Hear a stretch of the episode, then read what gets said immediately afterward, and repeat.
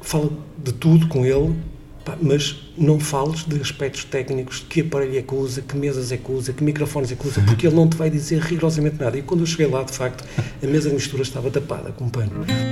Esse disco hum, ele gravou num estúdio numa universidade, mas um dos músicos uh, que eu não sabia, não está na ficha técnica, e, e ele contou quando ele apareceu na universidade.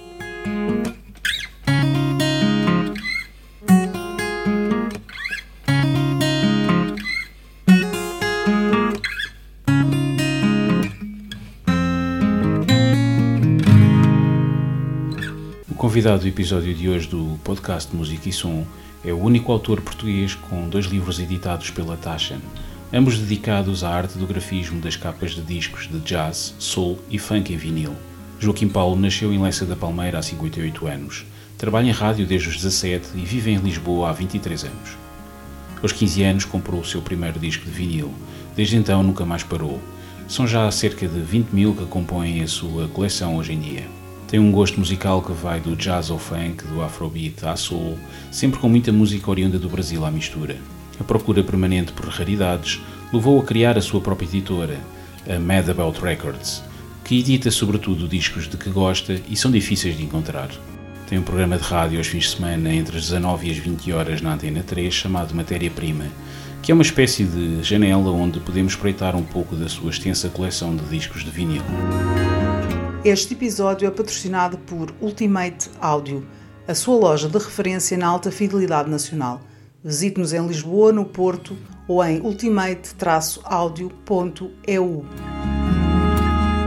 Boa tarde, Joaquim Paulo. Muito obrigado por ter aceito o convite para muito estar no, no, nosso podcast. Um, começo por perguntar, é a pergunta óbvia, como é que começou a colecionar discos de vinil? Como é que isso começou? Um muito novo, uh, sem grande influência familiar. Uh, acho que tinha um hábito, uh, lá para os meus 12 anos, de visitar o meu pai uma vez por mês. Ele trabalhava no centro do Porto, eu sou de Lessa da Palmeira, um bocadinho fora do Porto, então lá, uma vez por mês, eu sabia que poderia comprar um disco uma vez por mês. E comecei muito miúdo a comprar discos, numa casa no Porto muito importante para quem gosta de música e é do Porto, que era uma loja de discos que se chama Tubitec, que por acaso agora uh, voltou à atividade. Ah, voltou? Voltou à atividade, com uma loja no mesmo sítio, uh, uma loja icónica no Porto, e eu era o miúdo que estava lá sempre uh, a vasculhar os discos todos e sempre à espera que chegassem as caixas de importação. Naquela altura os discos eram importados e muito caros, portanto tinha... Estamos a falar em anos 80? Uh, sim, anos 80, início dos anos 80. Uh, eh, meados dos anos 80, devia ter pai, uns 13, 14 anos. Okay. Um, e sempre comprei muitos discos. Uh, também tive a sorte de ter alguns amigos de liceu, principalmente um amigo do, do liceu, que o pai dele era diretor da TAP Norte. e então ele, uma vez por mês, também ia a Londres de propósito com a lista de discos dos amigos todos, ia comprar discos e, de manhã e voltava ao final da tarde. Literalmente a, a lista de, de, discos pedidos. Completamente. a want list de vários amigos e, e era assim que, que, que, tínhamos os discos. Uh, isso depois levou-me a entrar no mundo da rádio. Uh, enquanto estudava, já estava com o pé uh, na rádio, mas já saberia que aquele seria o meu percurso, a uhum. rádio. Uh, e aí, pronto, aí tive contacto com as editoras todas e, e acesso a muita música. Mas sempre comprei muita música, sempre comprei discos de vinil, mesmo naquela. Uh, naquele período uh, em que toda a gente se desfez de coleções para comprar CDs, para mim foi maravilhoso porque eu comprei as coleções claro. inteiras, inteiras. Era, era, aí que, também, que eu iria chegar a, a, seguir, que era, quer dizer, comprar um, um, um, nessa altura, quando ainda, era, quando ainda era adolescente, comprar um disco por mês não, não, não seria suficiente para chegar não, à coleção que tem. Não, não, não, não, não. Quando comecei a trabalhar, anos, é? quando comecei a trabalhar, sim. Estamos a falar é. de uma coleção que, já agora só para esclarecer os nossos ouvintes, já vai em... Mais coisa, menos coisa. Não é preciso... Para aí uns... Em casa tenho para aí uns 20 mil. 20 mil discos. Aí. Uh, mais uns tantos no escritório, porque... sim, mas, mas sim. Mas, okay. uh, mas já estou num ponto em que compro uh, cada vez menos discos, Uh, só algumas É coisas. cada vez mais seletivo. Sou cada vez mais seletivo. Mas alguém uh, com 20 mil discos já deve ter tudo. Já deve haver muito poucas coisas. Quase tudo, não- quase tudo. tudo, Compro menos. coisas novas uh, que eu gosto muito, uh, faço questão de comprar. Uh, e algumas coisas que eu ainda não tenho e que ando à procura há muitos anos, mas sei que um dia vai acontecer e pronto, aí compro. Uh, mas esse foi o grande período de comprar discos, foi quando toda a gente Pois, fez é- coleções, comprei Exato. coleções inteiras. Uh, tive a oportunidade também de viajar muito Uhum. e aí sim comprei muitos discos, principalmente eh, música brasileira no Brasil. Nesse período foi maravilhoso. Comprei discos hoje raríssimos por Tudo e meia. 5 reais, eh, que, que é muito pouco dinheiro Quase dado, mesmo. quase dado. Quase dado mesmo. Eh, era o, o doido que andava lá no meio das lojas e das favelas. Ninguém ligava. Ninguém ligava. Eh, eram quase dados, discos deitados fora. Herdei muitas coleções de colegas de rádio que se desfizeram das coleções porque já tinham toneladas de CDs que as editoras despejavam semanalmente de, de promoção e eu feliz da vida, pronto, fiquei com os discos, ótimo. Ahm, e, e pronto, eh, sempre comprei música, sempre, sempre, desde, desde que desde garoto. Paradoxalmente, hoje em dia já é mais complicado, não é? Mesmo os discos em. Eu dou por mim eh, a, Hoje- pro- à hoje- procura de alguns e facilmente um disco de Tim, Tim Maia já Sim. vale 50, 50 euros. Sim, sim. Pá, e se calhar não valeria, não é? Uh, Os Tim Maias, na altura que eu comprei no início dos anos 90 no Brasil, uh, comprei muitos Tim Maias, às Imagino. vezes duplicados, triplicados, tudo Imagino Tim Maia. Sim, eu, eu acho é que vive-se um disparate total Pois. neste momento, a especulação uh, do valor do... Passou-se do, do 8 para do 80. 80.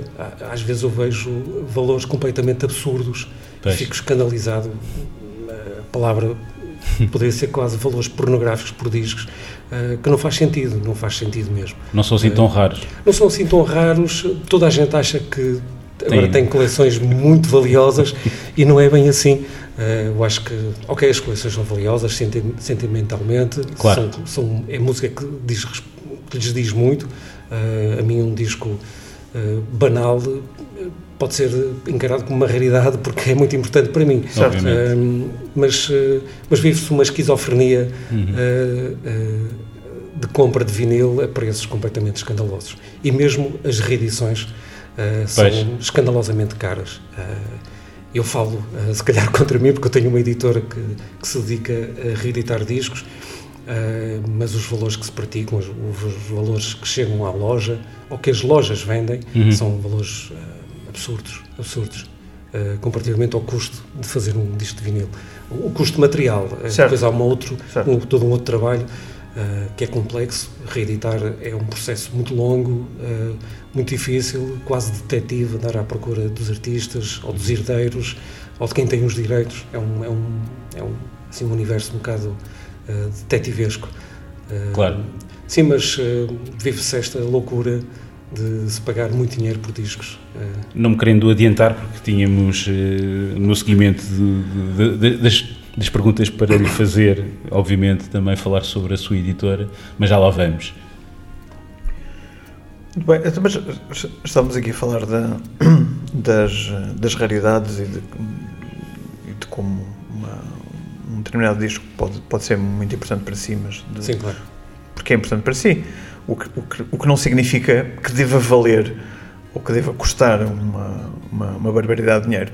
Tem, tem ideia de que até hoje qual foi o, o disco que queria mesmo e que conseguiu e que foi o mais difícil de, de encontrar? Sim, é um disco que chama-se Tam Tam Tam, do músico brasileiro eh, José Prates, ahm, que eu eh, passei já por ele eh, no- no- nas minhas viagens para o Brasil. Na altura passei por ele eh, e passou-me completamente ao lado, eu não conhecia, eh, não tinha referência nenhuma.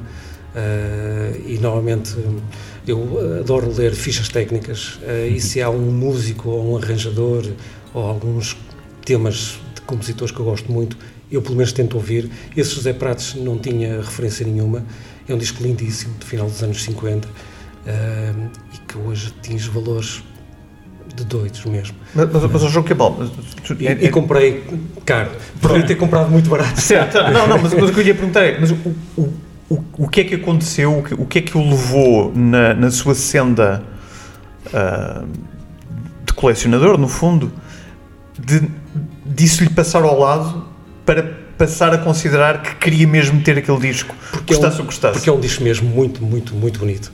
Uh, musicalmente é um disco uh, muito avançado uh, para o final dos anos 50 em termos de arranjos, em termos de orquestração. Aliás, havia uma geração que depois, a falar com outras pessoas, nomeadamente músicos brasileiros que conheciam o disco, depois deram algumas pistas e de facto encaixa com músicos que eu já conhecia e é toda uma geração brasileira, finais dos anos 50, que incorporava coisas, ritmos muito uh, africanos quase de recolha, de música quase étnica, uh, com orquestrações quase de vanguarda, uh, e é muito interessante. Depois do José Pratos, ok, eu percebi porque é que o disco é extraordinário. Uhum. um amigo de um outro grande arranjador brasileiro, que eu venero, que chama-se Moacir Santos, Uh, e pronto, assim se fecha o círculo, percebi porque é que o disco de facto era muito procurado. Uh, e acabou por o encontrar onde? Uh, através de um dealer brasileiro, não na internet, mas alguns contactos com que eu fiquei ao longo okay. dos anos. Um, um amigo do amigo do um amigo. do amigo do amigo, tenho o disco do José Pratos e, e pronto, e comprei. Muito bem. E comprei. Mas não, não foi até, até hoje o disco mais caro que comprou? O disco mais caro da, da sua coleção? Não foi o disco mais caro. Tem, tem ideia de qual é que é o disco mais caro da sua coleção? Mesmo que não nos queira dizer quanto é que teve que pagar por ele? Um, Há uma série de discos que são muito caros, uh, que, eu, que eu paguei já na altura muito dinheiro, que são discos de jazz inglês, uh, finais dos anos 60, 68, 69, principalmente um músico que chama-se Don Randall. Uh, acho que esses foram os discos mais caros que eu comprei. hoje são mesmo muito caros, e quando digo muito caros, 2.500, 3.000 3 mil euros. Por cada um, disco. Original certo. do Don Randall. Um, Quando diz um original é uma primeira edição uma primeira, em, em Uma primeira edição. Não okay. que eu seja uh, um, um, fundamentalista de primeiras edições, certo, certo, certo. não sou de todo. Mas, mas são claramente os, os, mais caros são e os mais raros. os mais caros e os mais raros, sim. Okay. Uh, não paguei esses valores. Uh, mas hoje, se eu quisesse comprar um disco de Don Randall... Uh, ou, ou, se quisesse vender um dos seus... Se quisesse vender um dos meus, ou sei lá, um disco chama-se Phase 2 dele, é um disco muito caro, muito raro de, de ser encontrado, e quando, é, quando aparece, a edição original é um, é um absurdo. Uhum. Um, mas não cometo muitas loucuras. Uh, tive a sorte de comprar discos num período em que os discos eram mesmo muito baratos, certo. nunca deixei de comprar, portanto, uh, nunca entrei na, na na loucura de dar muito dinheiro por um disco. Eh, certo. Uh, nunca. Eu sou, eu, eu, eu, sou capaz de dar agora bastante dinheiro por um disco uh, para as minhas reedições, quando eu não tenho o disco. Uh, já aconteceu ter comprado o disco original, ok, pronto, teve mesmo que ser, por uma questão de trabalho, mas não, não gasto fortunas nem nada que se pareça em discos. tento arranjar sempre uma forma Mas, airosa de comprar discos. Joaquim Belo, já, já, estava a falar nas, na, nas suas reedições da sua empresa. Um, para si, quais, quais são os principais critérios que o levam a procurar fazer uma, uma reedição, reedição em vinil? É eu gostar muito do disco. É, é, é mesmo é um, critério seu, pessoal? É, sim, é, é, eu gostar muito do disco, também ter a noção que o disco é raro no mercado, há muita gente à procura do disco, uh, o disco original é vendido a preços uh, absurdos uh, e dá-me um certo gozo uh, mesmo eu poder reeditar o disco e, e, e, disponibilizar o disco para quem quiser comprar a preços que não. De alguma forma normalizar original. o mercado. Normalizar, sim, sim, sim. Arranjar ali um balanceamento entre a loucura de pagar uma fortuna por um disco sim. e saber que o disco vai ser reeditado e tentar reeditar com a melhor qualidade possível.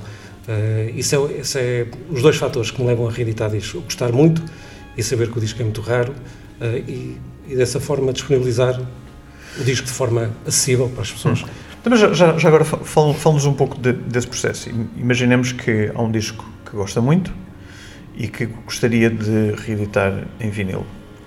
Uh, como é que é o, o, processo para si, a logística toda disso? Hum aborda o músico, a editora original? Uh, Como é que isso funciona? As minhas reedições são, uh, são todas elas discos muito raros.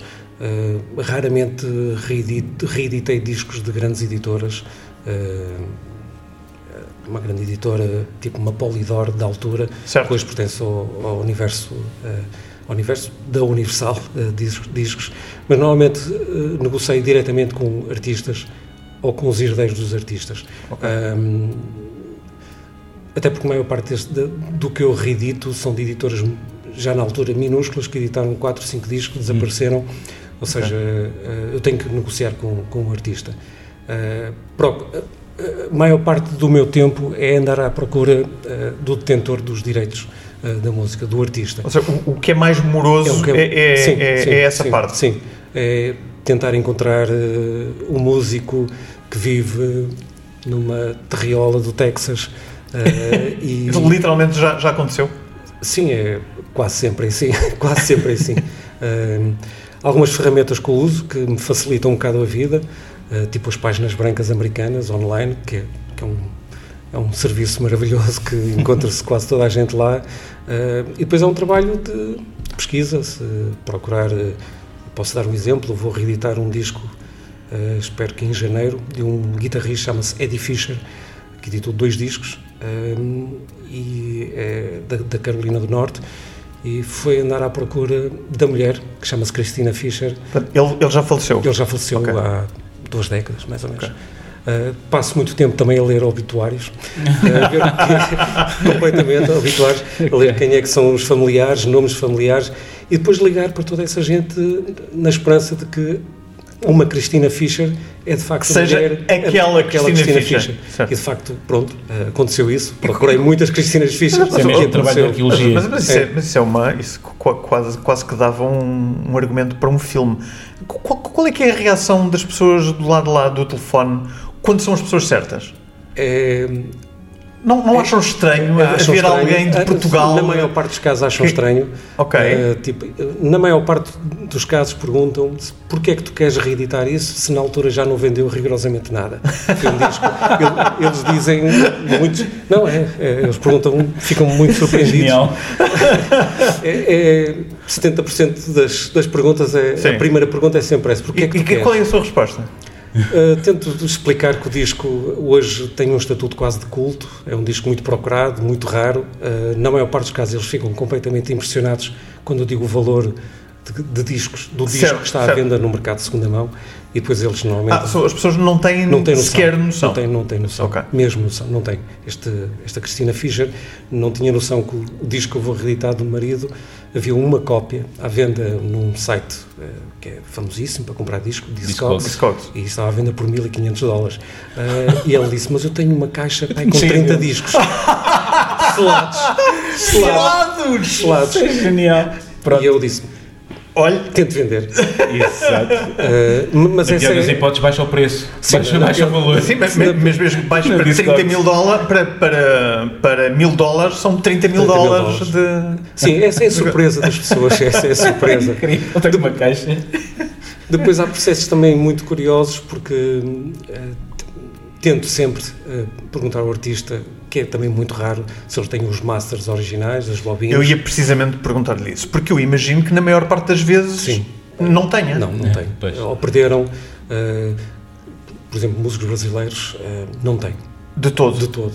Okay. Nunca consegui um master. Até porque, se, como estava a dizer, são normalmente ou autoedições ou muito pequenas sim, editoras, sim, sim. etc a editora, entretanto, fechou e perdeu-se tudo. E perdeu tudo, sim, perdeu então, tudo. Mas, mas eu ia, ainda bem que falar nisso, que eu precisamente perguntar, porque estava aqui com a, com a pergunta para pairar, que é, qual é que é o seu master? Não havendo é o, o master... É, que é, o vinil.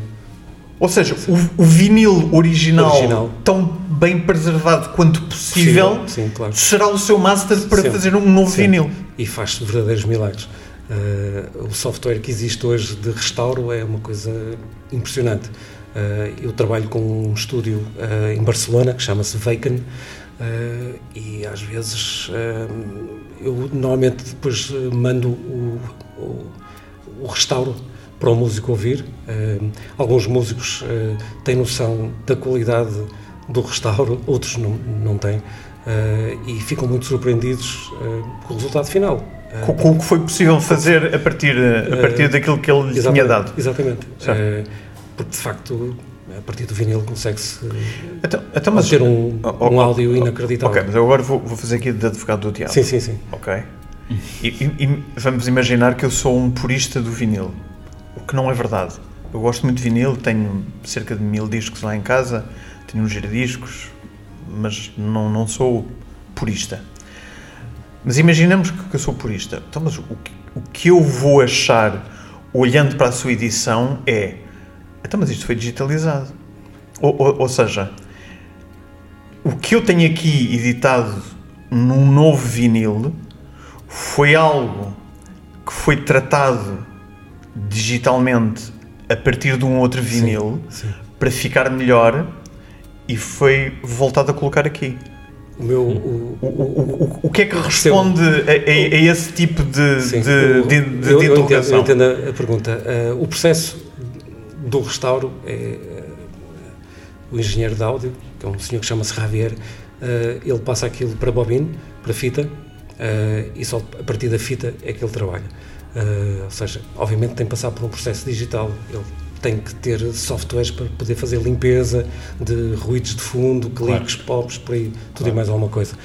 Um, mas depois desse processo todo uh, estar feito, da limpeza, de- O resto do processo é analógico. o resto do processo é analógico. Ok. Uh, e confio muito neste engenheiro, porque eles têm, têm uns ouvidos maravilhosos, uh, têm uma sensibilidade muito particular e o resultado final. uh, É, para, para todos os efeitos, hum, se calhar eh, estamos a falar de discos que nem sequer estão nas plataformas de streaming. Não, Portanto, não não, existe sequer, Não não, estão. não existiria sequer Agora- agora estão em formato sim, digital agora estão- anteriormente. sim. Portanto, ou era isso ou não era nada. Não era nada. Uh, agora, ok, as minhas reedições estão nas plataformas todas, eu Ok. faço questão de, de fazer isso. Um, Ah, mas isso, isso é interessante. Desculpe, Sim, só, sim, sim. só, só para estar Sim, a não, não, não perca o fio à meada, mas o que me está a dizer é que quando a sua editora faz uma reedição em vinil, faz também a distribuição em streaming? sim, faço. Sim. Ok. Sim. Normalmente fa- faço o- o- os acordes. Faz parte do, do, acordo, do acordo. e do, do Sim, processo de, sim. de edição. Sim, sim. Ok. Uh, normalmente o acordo é um acordo uh, que é dividido, tem que se pagar uh, vários tipos de direitos. Uh, direitos de autor, obviamente, depois uh, direitos do fonograma, uh, é isso que negocio sempre com os, com os músicos, e depois há uma negociação para direitos digitais. E coloco em 150 e picos plataformas digitais o disco, ou seja, fica disponível Em, em tudo o que seja em possível. tudo que seja possível. em tudo que seja Eu possível. nem, nem sequer sabia que havia 150 plataformas digitais. O, o agregador que eu- com quem eu trabalho Certo, certo, são certo. 150 e tal. plata- Ok. Obviamente que as plataformas mais importantes. Certo. São, são os do costume. São os dúzia- costumes, são as meia dúzia de Certo. mas pronto, está disseminado por tudo quanto é sítio, plataformas por tudo quanto é sítio. Uh, faço questão uh, e tento sempre negociar esses direitos digitais com os músicos, um, que para eles também é interessante. Uh, é sempre mais uma fonte de rendimento para eles, sempre. Ou seja, sempre, todos os meses, uh, têm os seus reportes dos streamings e dos downloads, o que, que é interessante. Às vezes é difícil de explicar uh, e ter concordância, explicar isso a músicos já muito velhinhos uh, e já muito afastados do mercado de- indú- da indústria musical. In- Interrogam-se como é que como é que de 10 mil streams dão apenas alguns Uns cêntimos. Ah, exato, exato. Mas pronto, ah, eu tento explicar, tento explicar aí o. Mas, processo. mas todo. a culpa não é sua. Sim, sim, Obviamente, sim, sim. é- Sim, sim. são as regras do. Sim, são regras do- um, bocado, do jogo, não é? um bocado estranhas, mas são as regras, Mas são as eh, regras. as plataformas que existem. Mas é sempre esse processo interessante. Mas o interessante é de facto abordar os músicos, para já depois conhecer as histórias eh, que eles contam de como o processo de gravação aconteceu, que músicos é que estavam envolvidos, como gravaram os discos, às vezes da forma mais arcaica possível, mesmo. Nunca pensou em documentar isso, esse processo? Eu tento, eu, era- eu tento era entrevistar engraçado. sempre. Ok. eh, As, as suas sleeve notes, um- as sleeve notes incluem. Sim, ok. a, repor- a reprodução normalmente de uma entrevista que eu faço e tento explicar eh, todas essas histórias à volta da gravação original do disco e que há histórias incríveis, rocambolescas mesmo. E hum, muitas delas, na maior parte dos casos, nomeadamente os discos de jazz, eh, é, é- é interessante. Eh, todos, praticamente todos esses discos que eu reeditei foram todos gravados no estúdio da universidade local, eh, que, disponibiliza- Universidade. eh, que disponibilizavam sempre. e é um fenómeno curioso. Eu, ainda há pouco tempo falava com um músico de um disco que eu vou reeditar em 2024 e, e- e ele falávamos sobre esse, sobre esse fenómeno de as universidades terem sempre estúdios e os músicos, principalmente nos anos 70, poderem gravar Us- usa- Usavam essas, usavam essas, essas, instalações. essas instalações. Okay. Um, mas, mas, mas, estávamos a falar de histórias recambulescas. Há alguma em especial que, que se lembre e que, que acha uh, que, que, vale, que, vale, a pena aqui partilhar connosco? Uh, por exemplo, há um disco que eu reeditei uh, este ano, de um músico chama-se Dana Kaprov, que se agora forem colocar o nome dele na internet, vem em 50 mil fichas técnicas de bandas sonoras. É um músico que trabalha uh, para bandas sonoras. Gravou um disco, uh, um, um único disco. Ou seja, um disco em seu nome próprio. Dana Kaprov, eh, sem editora, okay. ou seja, ele pagou okay. a edição do disco, fez a prensagem original 500 exemplares. A realidade é muita. 500 e. E foi, e foi quando que, que, ele, que ele foi fez em 1979. Anos 70, portanto. Final dos anos 70. 79. Um, em que esse disco um, ele gravou num estúdio numa universidade, mas um dos músicos uh, que eu não sabia, não está na ficha técnica, e, e ele contou quando ele apareceu na universidade, ficou toda a gente quase em estado de choque, que é o Herbie Hancock. Ou seja, ele apareceu não, não, não creditado no disco, porque ele não quis que ele fosse creditado no disco, mas participou na gravação do disco. Uh, e são histórias dessas que eu nem. Eu tenho, tinha o disco há muito tempo na minha posse, gosto muito do disco e nem pensaria que o Ed Bianco que andava por ali. estava de capiano. Depois bate tudo certo, porque de facto depois de ouvir o disco, ok, isto é o Fender Rhodes, o piano, ah, ok, se calhar era mesmo no Ed Bianco. Agora faz sentido. uh, essas histórias que, que, eu gosto muito também, isso é isso parte é do bom. gozo, é de, de, de ouvir é essas é histórias dos músicos. Uh, além de, ok, uh, por vezes é muito cansativo andar atrás deles. pois não deve ser fácil. Não é fácil mas faz parte. Mas faz parte. Mais difícil encontrar músicos europeus, uh, dessa altura, algo bem mais difícil.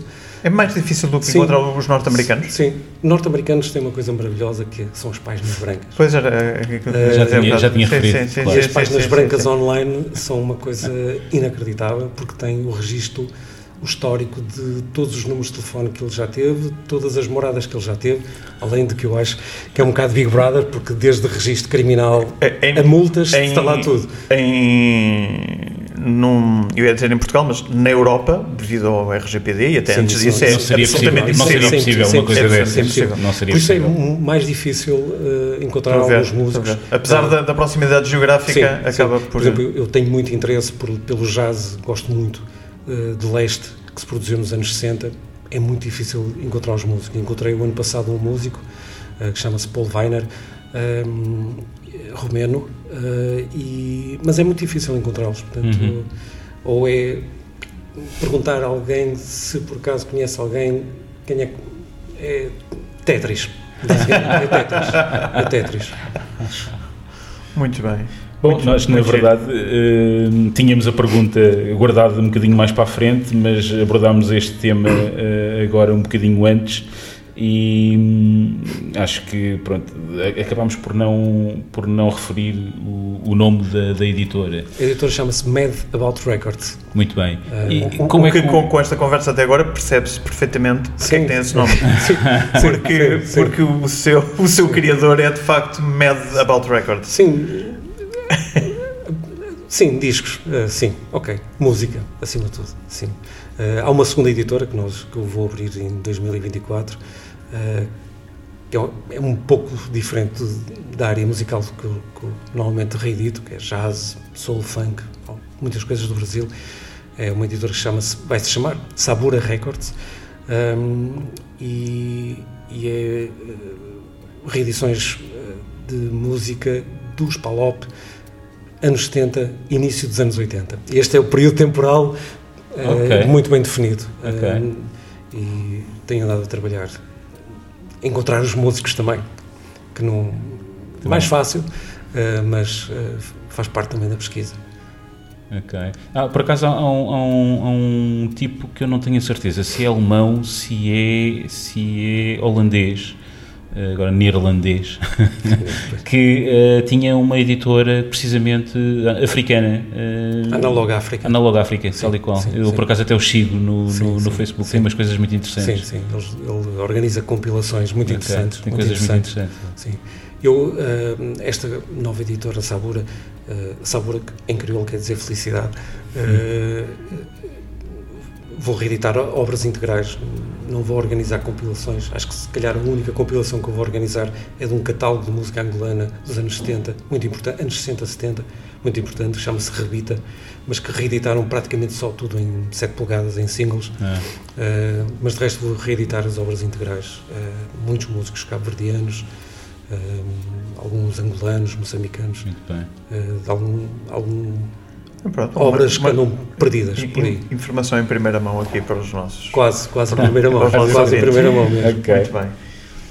Joaquim Paulo, ehm, preocupa-se com a qualidade de reprodução do, dos discos? Sim, claro, uh, claro, É exigente com equipamento de alta fidelidade?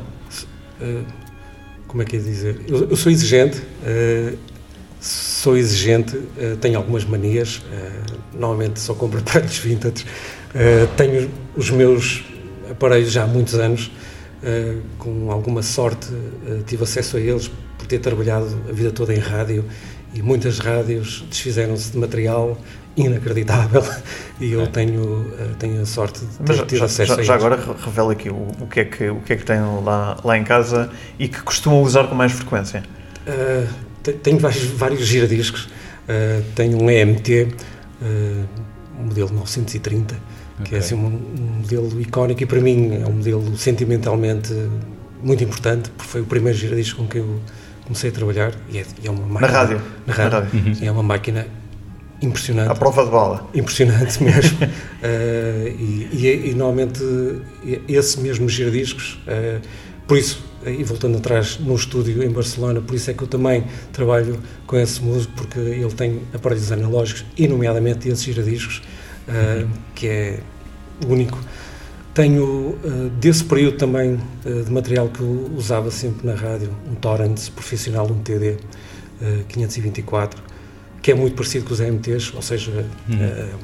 a máquina, a máquina o, o mecanismo, uhum. o motor. tenho, eu acho que a coisa mais recente que eu tenho é um Rega Planar 3. Okay. okay. É, é, o mais recente que eu tenho. Depois tenho um Technics, um SL, que está sempre no escritório para eu poder ouvir tudo e mais alguma coisa. Tenho amplificadores também, também vintage, vintage Sansui, um, um Power e um Pré. O Power, o CA do são 2000 são lendários os Sansui. e o BA 2000, uhum. 3000 uh, e as minhas colunas de sempre que são uma JBL uh, e, e, e, pronto, é este o meu okay. e, e, o meu gravador de bovinos que é um Studer que eu tenho a mania também de gravar coisas ainda em bobina e ouvir, tenho, tenho que ouvir muito. Okay. Portanto, são aparelhos que eu herdei, uh, fui comprando também ao longo do, dos anos e que têm esta, esta relação também sentimental com aquilo que eu usava na rádio quando comecei. Certo. Uh, quando, quando tinha os meus giradiscos nos estúdios, aquelas coisas todas. Um, e que são aparelhos que eu não consigo substituir. uh, de certeza que há muita gente que vai dizer não, há uma série de aparelhos agora maravilhosos que há, claro, mas uh, também há o, set, o, um, o fator sentimental em cima da claro sim. Sem dúvida, sem claro dúvida, sem dúvida. O, o, o, processo de ouvir vinil, uh, uma vez mais, não quero ofender ninguém, ok? Não, mas, eu, ouço não, não, não, não, eu, eu, eu, eu, eu, eu, aqui nem, nem estava a falar para o Joaquim Pelo, estou a falar para as outras pessoas que nos ouvem do lado de lá, não quero ofender ninguém, mas quer dizer, prende-se muito, isto não, não é pejorativo, é uma construção de um facto, prende-se muito com o ritual. Sim, sim, não, ouvir um é disco vinil é claramente uma, uma coisa ritualística. Sim. O que faz todo sentido, quer dizer, porque este ritual uh, afeta a nossa percepção de ouvirmos a música e isso é perfeitamente natural. Portanto, percebo perfeitamente. Sim. Ou seja, os giradiscos que eu tenho, comprei nos anos 80 e é o mesmo que eu tenho. A única coisa fui foi mudando as células ao longo, ao longo do tempo, mas é o mesmo que eu tenho nos anos 80. Portanto, compreendo sim, perfeitamente. Sim, e é óbvio que há melhores máquinas do que aquela que eu, eu tenho lá. E portanto, eu compreendo em, é, eu tenho, em eu tenho, esta é a relação que eu tenho com as máquinas. Uh, gosto muito de alguns aparelhos vintage. Uh, às vezes uh, compro, depois troco.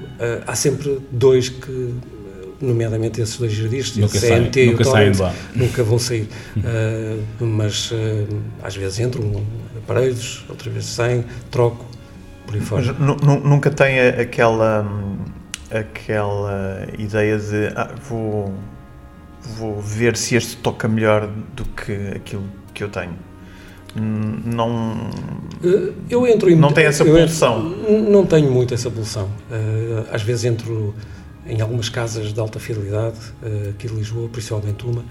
Gosto de me sentar no sofá e eles têm a amabilidade de ir ligando várias colunas e vários Sim. amplificadores uhum. e levo sempre, normalmente, sempre o mesmo disco para testar tudo e mais alguma que coisa. Que é a sua referência. Que é a minha referência. Uh, e hum, essa é a minha relação. Uh, e gosto de, gosto de, de os ouvir, uh, gosto de, de, de, saber porque é que ele acha que aquelas colunas são extraordinárias, aquele amplificador, mas gosto sempre, depois do exercício, de me sentar no sofá. No seu depois, no depois meu, lá em casa. casa no meu, certo. e normalmente nessa sim. casa aqui em Lisboa, uh, já agora digo o nome, chama-se Audio Team, uh, ah, sento-me uh, no sofá e, ok, eles são super simpáticos e muito generosos e ligam tudo e mais alguma coisa e vou ouvindo. É assim que eu também uh, fico a par dos, dos aparelhos sim. novos que existem, mas não os compro. E, e, depois chega a casa, ouve e, e, pensa que não, não, não está a perder assim tanto hum, relativamente não, ao, ao, estado da arte atual. Não, não. Normalmente os meus vídeos são muito cobiçados. Quando as pessoas lá sabem que eu tenho, por exemplo, um MT, uh, eh, são muito cobiçados. Uh, e as agulhas uh, originais. mas, mas acho que não, acho que não. Gosto do que tenho em casa. Gosto mesmo muito. Muito bem. Joaquim Paulo, uma, uma das, das razões, se calhar a, a principal que nos levou aqui a, a, a convidá-lo foi que o Fernando Marques um, é, é já seu fã desde há, desde há longo tempo, porque tem dois volumes uh, da Taschen. Uh, um chama-se Funk and Soul Covers e o outro chama-se Jazz Covers, portanto, uh, como os nomes sugerem, uh, ambos uh, que são volumosos volumes sobre com capas de discos, portanto, de, de, música funk e soul e música jazz. Quer-nos explicar como é que surgiu esta, esta sua ligação à Tashan e como é que surgiu a oportunidade de, de criar estas duas obras? A ligação à taxa foi quase aposta, uma aposta entre amigos. Uh, eu, eu, eu, sempre, eu sempre tive uma ligação muito grande uh, uh, à arte e principalmente ao design e principalmente no jazz sempre sempre associei muito certos designers, certos fotógrafos, certos a certas editoras uh, e a coisas muito bonitas. Uh, havia sempre uma componente gráfica, sempre também na música, muito importante para mim, principalmente no jazz. Uh, e, e, eu falei isto, falava sempre isto com alguns, com alguns amigos com quem eu falo sobre música. Uh, e, e, tinha este projeto já há muito tempo na minha cabeça, tipo, pegar numa série de capas de fotógrafos uh, designers muito importantes que trabalharam para a indústria discográfica nos anos 60, principalmente, e 70, e tentar fazer quase uma história uhum. gráfica da, da, da coisa. Uh, mas sempre dizia que, bem, eu se fizesse um livro desses, tem que ser na taxa, porque eles é que têm todo o cuidado. de, os, os, livros da taxa, de facto, são, são, são preciosos na organização, na qualidade, na impressão, tudo e mais alguma coisa. Mas sempre acharam que Uh, que, que, que, era só um sonho. Era só um sonho. Era só um sonho. Uh, e tudo começou uh, quando eu li uma vez uma entrevista do diretor financeiro da Taxa, na altura, que era de um, é um português, que chama-se Pedro Lisboa. isto, já, já, agora, isto foi quando? Uh, em 2000 e... já perdi os anos. Para aí, 2000 12, 13, quando okay. começou. Portanto, há cerca de 10 anos. Sim, cerca de 10 anos. Sim, okay, okay. sim, por aí. Eu li essa entrevista no Expresso uh, e disse: Bom, eu tenho que, tenho que encontrar. Uh, este Pedro Lisboa, e andei a ligar para todos os escritórios uh, da Taschen, uh, até que o encontrei num escritório de colónia uh, da Taschen.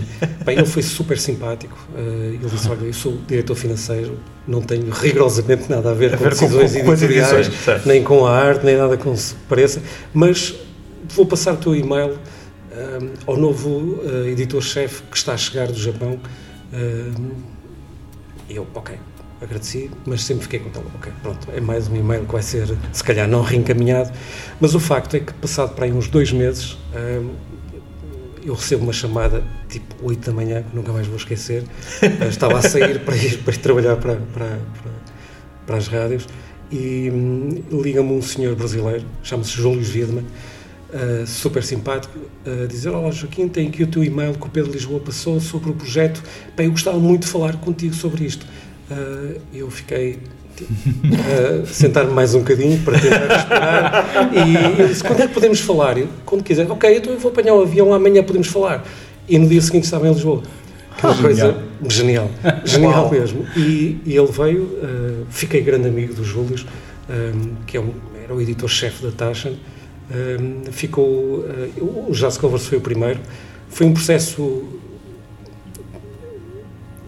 rápido, uh, o processo de fazer uma, um, uma maquete do que seria o livro, uhum. isto porque todos os livros na Taschen são aprovados pelo uh, dono da Taschen, o Benedict Taschen, e tudo aprovado com uma maquete, nada de, de projetos escritos em papel e ideias abstratas, não, tem a haver uns exemplos, e fizemos, e fizemos isso em Lisboa.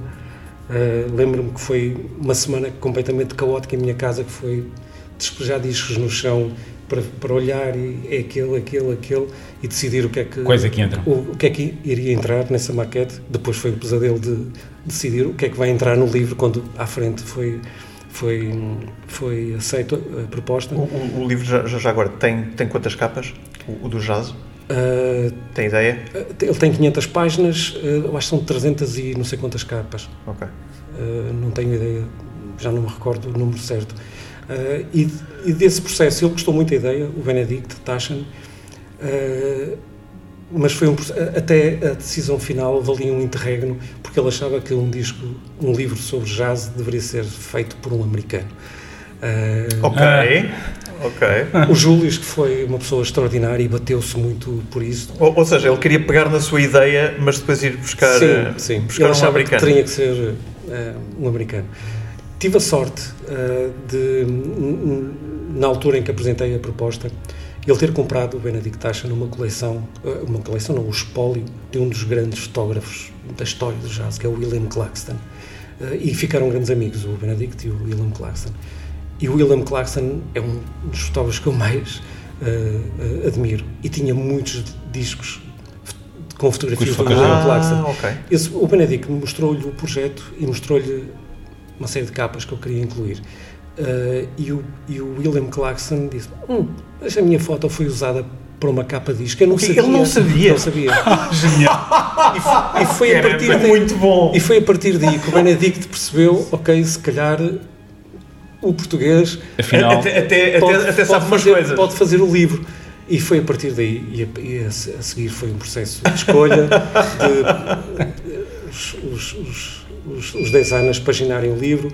O livro tem uma data de entrevistas que eu fazia questão de, de, de ter, com designers muito importantes, uh, com um engenheiro de áudio, uh, que era o engenheiro da, da, editora Blue Note, o Rudy Van Gelder, que foi a última entrevista que ele deu. Que, que, foi a última que ele deu e foi a última que eu consegui tirar a ferros, a fazer pedidos a muitas pessoas, tipo, hum. porque ele é uma pessoa muito reservada, mas quando acedeu foi um momento que eu nunca mais vou esquecer, porque estive no estúdio onde todos os grandes discos toda a gente, Note, toda a gente gravou no, e, no estúdio do Rudy Van Gelder. Sim, é? e o senhor mostrou... Onde a magia acontece. Mostrou-me os masters todos e, e, depois às vezes dizia, ali naquele canto gravava sempre o John Coltrane, de costas para os músicos.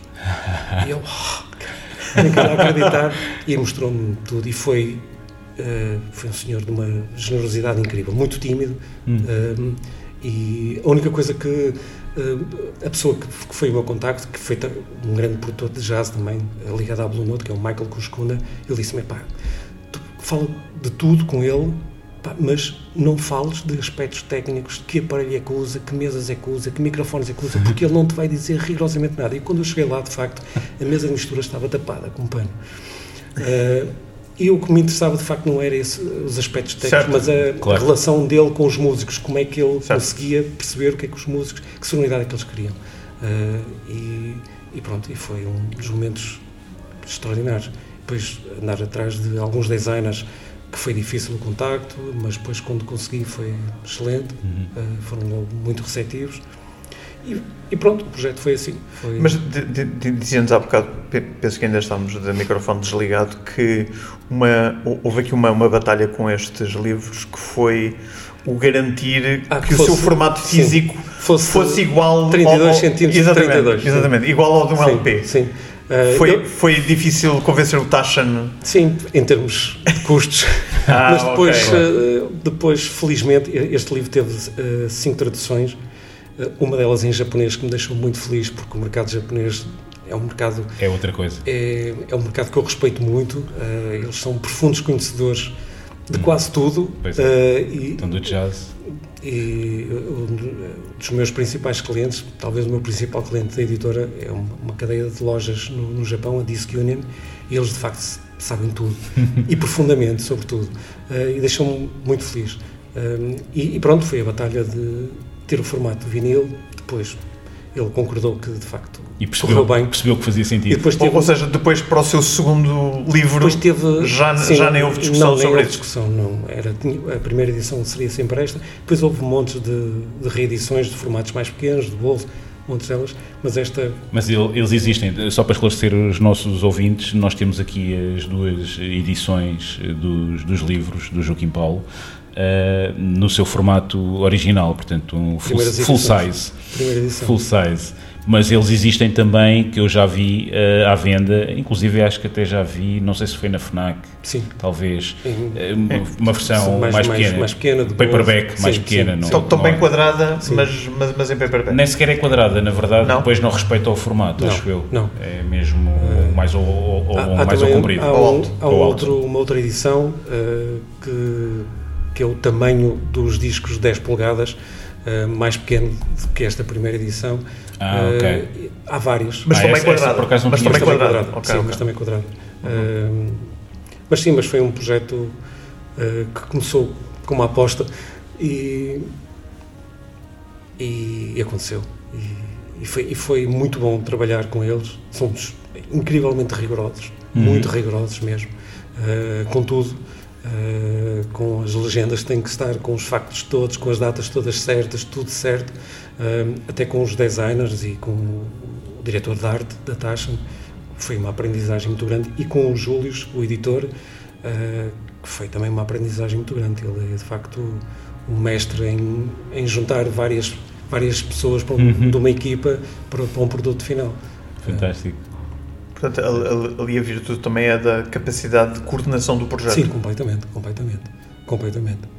Uh, e de facto o Júlio uh, foi um editor uh, incrível. Sim, porque estamos a, estamos a falar, um dos livros tem 500 páginas, como sim, o Joaquim Paulo sim. já tinha mencionado, e o outro não tem 500, mas deve andar lá perto. Tem 350 páginas, okay, mais portanto, ou menos. estamos a falar de os, os trabalhos de, de, de, César, não é? Sim, sim, não, não, e mesmo o trabalho do Júlio, uh, que não sendo uh, conhecedor destas áreas de música, mas um, é profundamente visual, e ele ajudou muito nas minhas dúvidas existenciais. Ou seja, tipo, tem uma sensibilidade tipo, para, para, o, para sim, o que vai ser o produto sim, final. claro. Nas minhas dúvidas existenciais, tipo, eu não posso deixar de ter este disco. E então ele tentava convencer.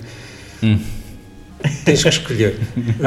a escolha foi o mais difícil de tudo. Pois, a, a capacidade de saber editar, sim, no fundo, é, é, é, isso, mesmo, é, isso, mesmo, não é? É isso mesmo. É escolher o que é relevante sim. e o que é absolutamente crucial e o que terá que ser uh, deixado de lado. Uh, teve vários pontos de partida, alguns discos para mim eram pá, inquestionáveis estar, uh, não fazia sentido se, se não estivesse. e foi pacífico isso, portanto, peguei logo nos primeiros lote, este tem que estar. Depois o resto é uma batalha de, de edição, mas foi, foi um bom processo.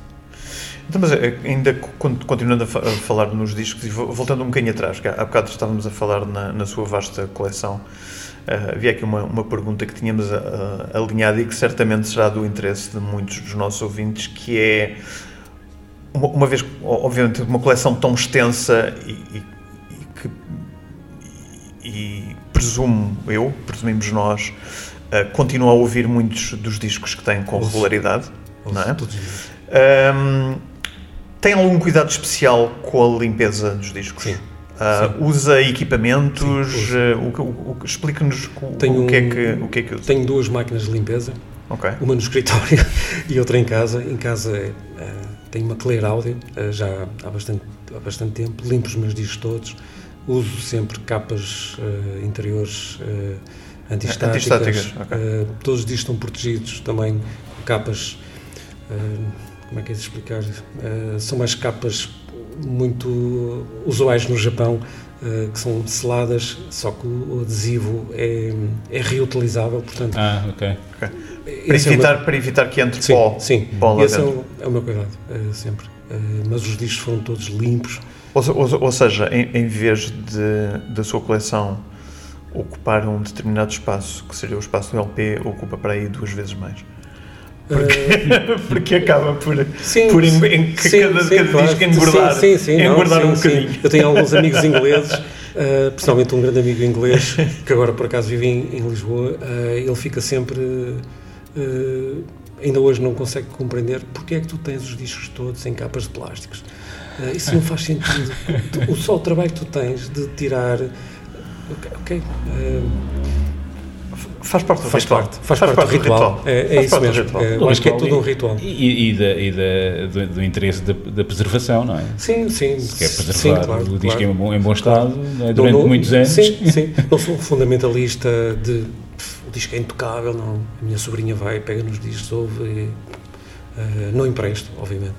Nunca emprestei discos, nunca, não empresto discos nem livros, portanto podem pedir é o carro aquele, emprestado, não, não empresto. é aquele problema, não, não é? Sobretudo, sobretudo, na nossa adolescência, emprestava-se um disco ou um CD, nunca, nunca, nunca voltava. Era nunca voltava. Viagem sem regresso mesmo. E, e, também, também me aconteceu, quer dizer, tenho lá alguns que me emprestaram e depois claro, acabaram claro, por ficar. Claro. Não, isso não empresto, fico sempre muito uh, nervoso quando as pessoas me. Claro fazem essa pergunta se podem emprestar. Um, e, e, a resposta é sempre não? É sempre não. Com, tipo, leva o carro, queres levar o carro? Leva-nos o carro. Leva-nos o carro. Tens aqui a chave.